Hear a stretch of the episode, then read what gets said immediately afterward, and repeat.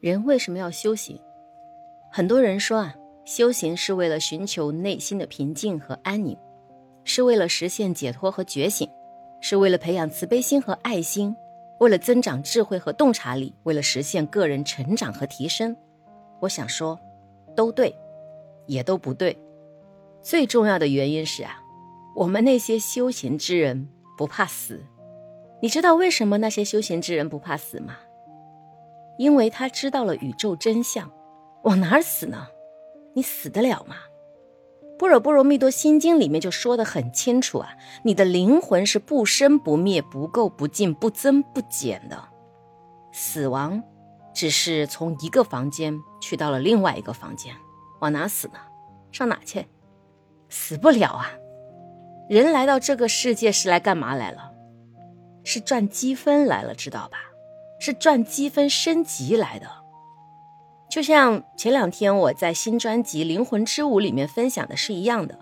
每个人都有三个丰盛账户，而每个账户上面都有积分，积分的多少就决定你能在外在世界显化多少。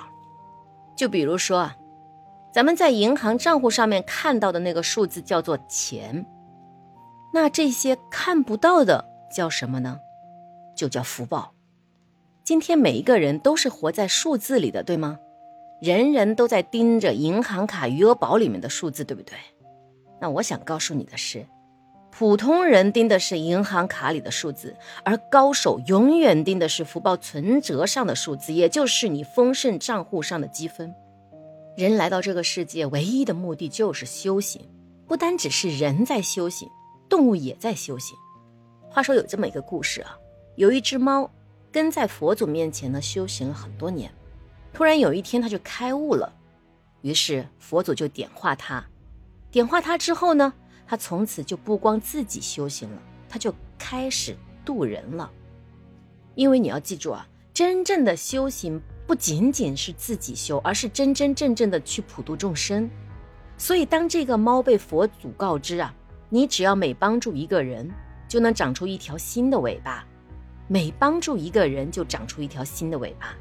当你帮助了九个人，长出九条新的尾巴的时候，你就能够跳出六道轮回之苦，你就能够得到解脱。这个猫一听啊，这么好的事情，对我来说，帮助九个人不是很简单的吗？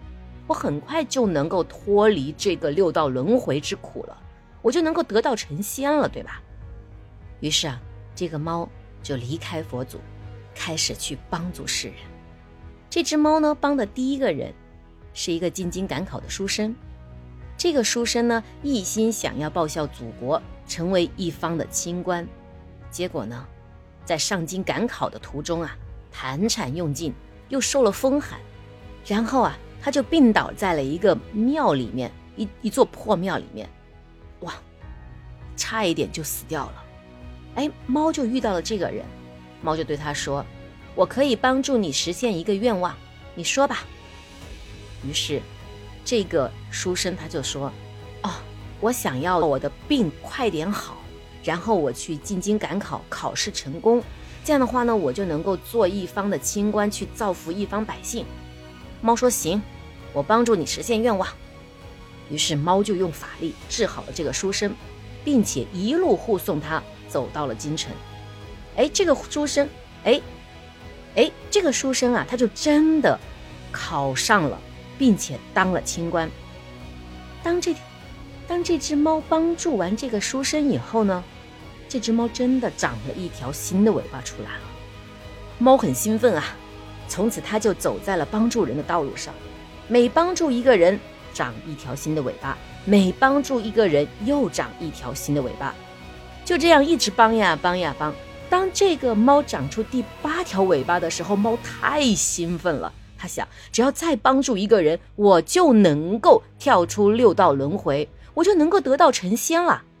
可是，当他在帮助第九个人的时候，他突然发现了一个非常奇特的现象。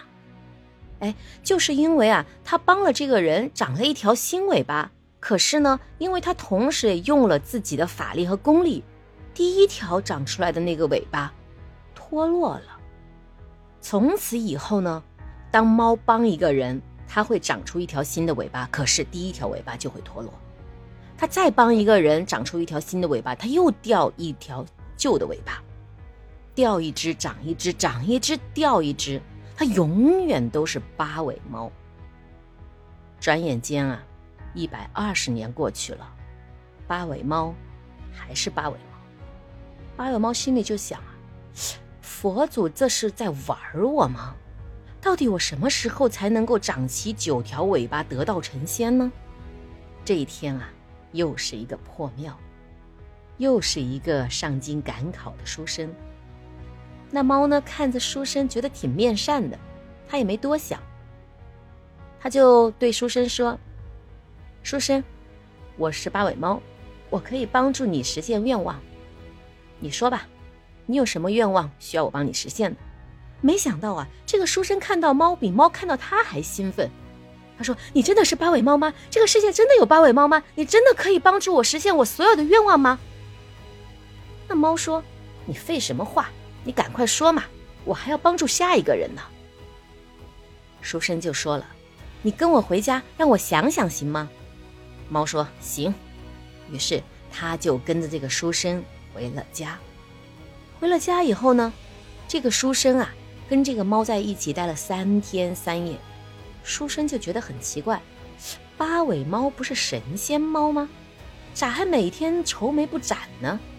于是他就问猫，猫呢就把这一百二十年的修行经历全部告诉了这个书生。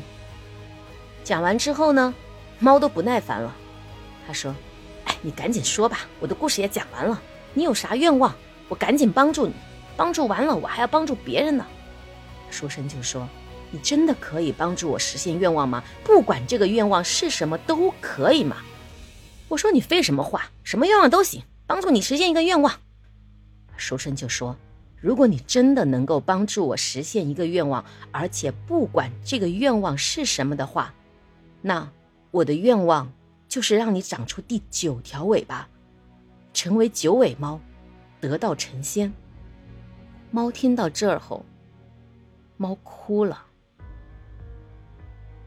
我活了一百二十年了，每一个人都只关注自己，从来没有人关注我。你为什么要帮助我？书生说：“因为在一百二十年前，你曾经帮助过一个上京赶考的书生。”说着，他就去了自己的书房，拿出了一幅八尾猫的画像，告诉八尾猫：“我就是那个书生的后代。”我们家的祖训里面留下了一句话：凡是我们家后人只要遇到八尾猫，一定要报答八尾猫对我们的恩情。当猫听完这些之后，瞬间就明白了佛祖的那句话：“本欲度众生，反被众生度。”在这个世界上，有一件事对你来说可能是易如反掌的，但对另外一个人来讲，比登天还难。但是有一件事对你来讲比登天还难，对另外一个人却是易如反掌。当你易如反掌的帮助了那个比登天还难的人，你就有可能遇到一个人，把你认为比登天还难的事儿，在他手里易如反掌的来帮助你。